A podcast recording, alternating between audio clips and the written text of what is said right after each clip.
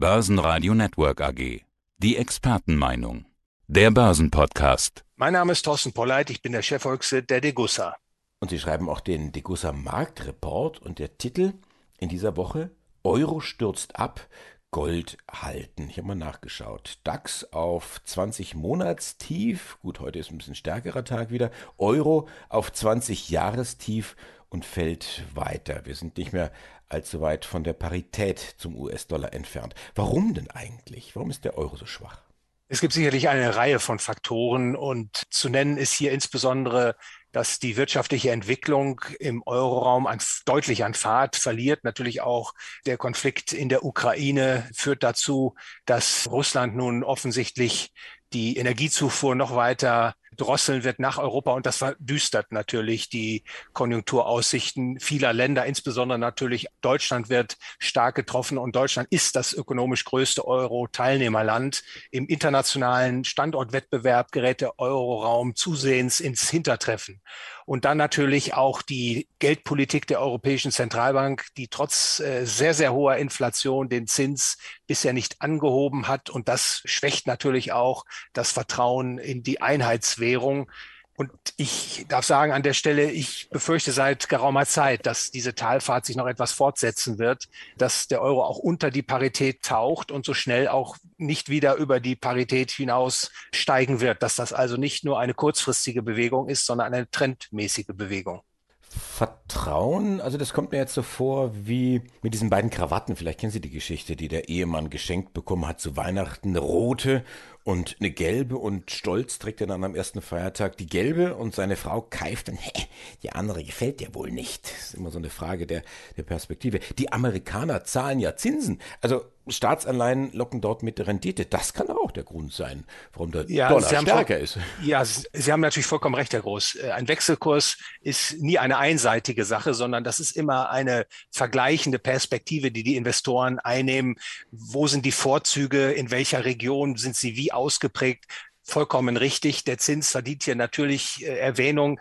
Die amerikanische Zentralbank hat ja den Zins jetzt schon etwas angehoben und zumindest ist die Erwartung nach wie vor da, dass es mit dem Zins vielleicht noch einen kleinen Schritt nach oben gehen wird. In das Jahr 2023 geblickt gibt es allerdings auch schon wieder Spekulationen, dass der Zins dann abgesenkt wird. Also es ist, glaube ich, insbesondere jetzt auch eine wahre Vertrauenssache. Der US-Dollar ist eben der sichere Hafen in krisenhaften Phasen und das stellt er derzeit derzeit unter Beweis, denn ich sollte auch anfügen, nicht nur der Euro wertet massiv ab gegenüber dem Greenback, sondern auch beispielsweise der japanische Yen oder auch das britische Pfund. Mhm. Dieser Satz oben, also mit DAX 20 Monatstief, Euro 20 Jahrestief, den habe ich geklaut aus meinem eigenen Marktbericht äh, vom, vom Vorabend. Und der geht weiter. US-Börsen schwach und auch Gold schwach. Das wundert mich.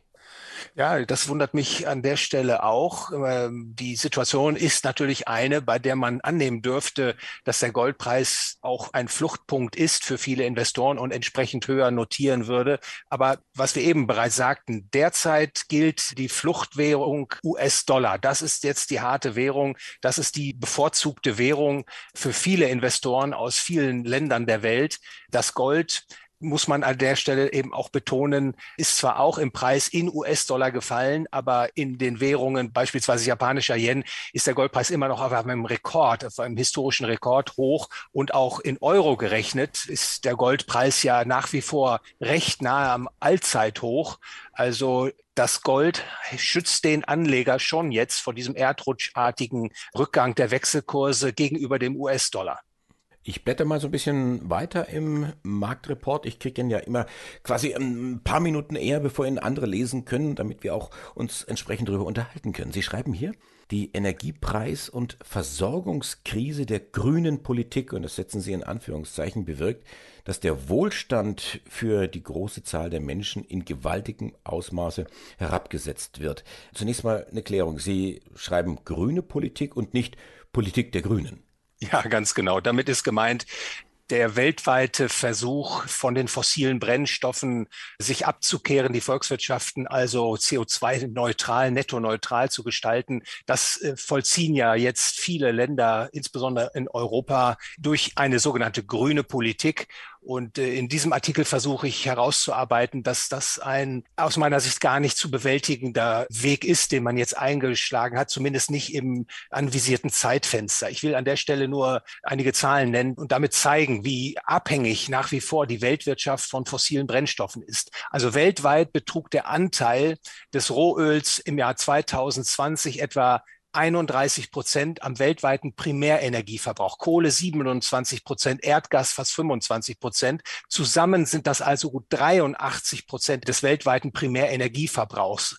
Erneuerbare Energien belaufen sich lediglich auf 5,7 Prozent, Atomenergie auf 4,3 Prozent. Das heißt, das ist eine so gewaltige Umstellung, die da anvisiert wird, mit so beträchtlichen Kosten, dass die Energiepreise sprichwörtlich explodieren. Und Sie sehen das ja selber, man merkt es auch schon bei den Einkäufen, die Gas- und Stromrechnungen schnellen in die Höhe. Das ist für viele Haushalte gar nicht zu bewerkstelligen.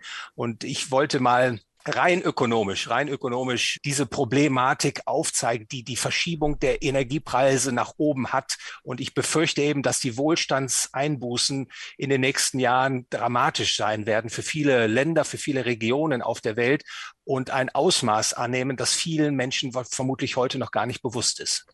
Aber um das nochmal zu klären, die grundsätzliche Berechtigung, etwas gegen den Klimawandel zu tun, ich glaube, das darf man nicht in Frage stellen, denn Klimawandel, und jetzt muss man genau hinhören, setzt ja nicht nur den Wohlstand für eine große Zahl der Menschen in gewaltigem Ausmaß herab, sondern eine große Zahl der Menschen. Das ist ja eine Frage des Überlebens letztendlich.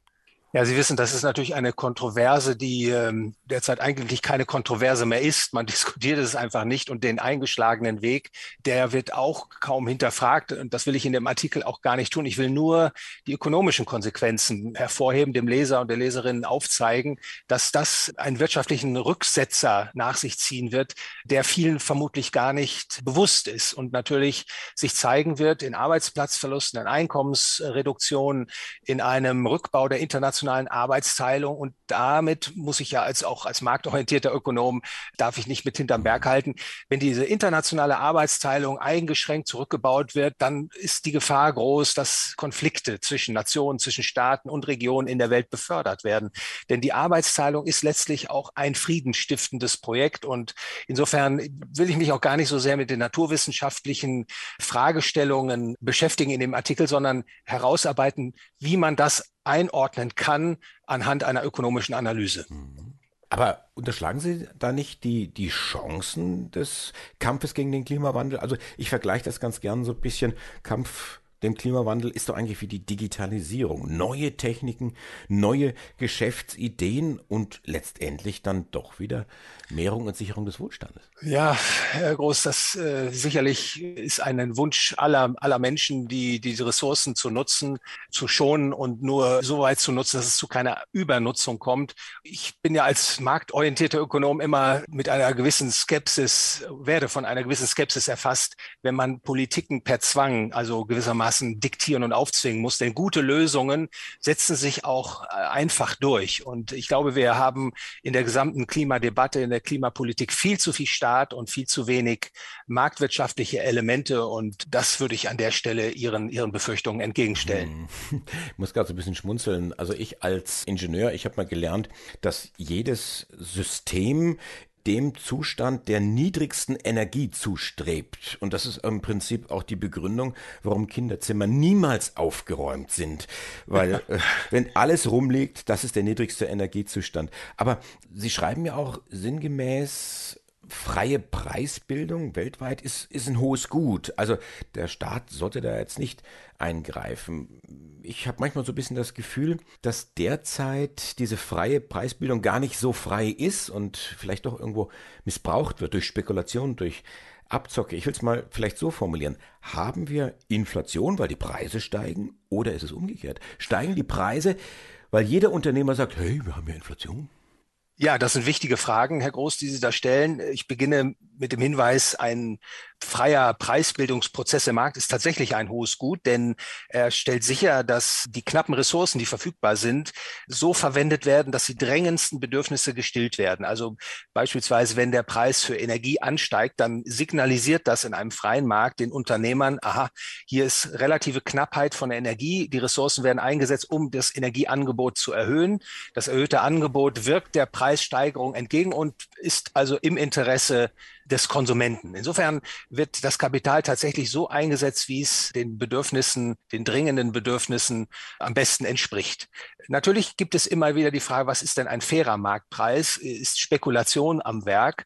Das Gefühl kann einen natürlich derzeit befallen, wenn man insbesondere auf die Energiemärkte schaut. Also die Preise für Strom, für Gas, für Öl, für andere Rohstoffe sind in den letzten Monaten rasant dramatisch in die Höhe geklettert. Und natürlich kann es da auch ein spekulatives Element geben. Aber Herr Groß, wenn Sie jetzt beispielsweise der Meinung sind, es ist zu weit getrieben, dann äh, gibt es ja auch Möglichkeiten, über die Finanzmärkte die Gegenposition einzunehmen. Also der Markt würde dann tendenziell schon wieder den Marktpreis in die Richtung drücken, der von der Gesamtheit der Marktakteure als angemessen angesehen wird. Also diese Problematik der Spekulation, die sehe ich momentan eigentlich nicht am Werk als entscheidende Kraft an, in der Preisbildung. Was ich aber sehe, ist natürlich die inflationäre Geldpolitik. Die Zentralbanken, darüber haben wir uns auch schon häufig unterhalten, haben weltweit den Geldmantel massiv ausgeweitet und das schafft natürlich Liquidität, die dann nach Anlage sucht und dann kann es tatsächlich auch zu Preisblasen kommen und dass auch ein Teil der Liquidität jetzt in den Energiepreisen sich niederschlägt, also diese Preise übermäßig antreibt, das kann man tatsächlich nicht in Abrede stellen. Aber es bleibt eben dabei, letztlich ist die Zentralbank dafür verantwortlich, zu viel Geld in Umlauf gebracht zu haben. Und wenn es eine Preis- und Spekulationsblase an der Stelle gibt, dann kann man auch die Verantwortlichen dafür festmachen, nämlich die Räte in den Zentralbanken. Die ganze Diskussion, die wir derzeit führen, auch gesellschaftspolitisch, die geht ja auch dann darum, und ist davon getrieben von der Sorge um unseren Wohlstand, Wohlstandsverlust und das ist ganz etwas äh, Schlimmes. Ich will einfach mal uns dazu bringen, die, die Position vielleicht ein bisschen zu verändern, vielleicht ganz kurz ausholen. Am Wochenende moderiere ich das Samba-Festival hier bei uns in Coburg ums Eck und da wird der Humano vergeben. Humano, das ist ein Sonderpreis für Verdienste um die Menschlichkeit. Und in diesem Jahr ist der Preisträger die Karl-Heinz Böhm Stiftung Menschen für Menschen. Seit fast 40 Jahren hilft man hier in Äthiopien bei der Entwicklungsarbeit. Wie kann ich jetzt den Menschen in der Sahelzone unsere Furcht vor dem Wohlstandsverlust auch nur ansatzweise begreiflich machen?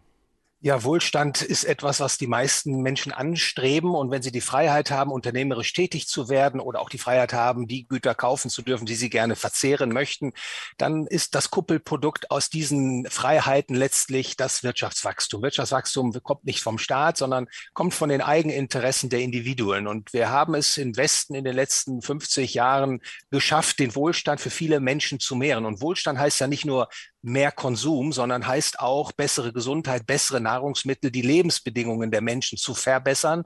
Und eine solche Marktwirtschaft lebt davon, dass es Arbeitsteilung gibt, dass Menschen sich also spezialisieren auf das, was sie am relativ besten können.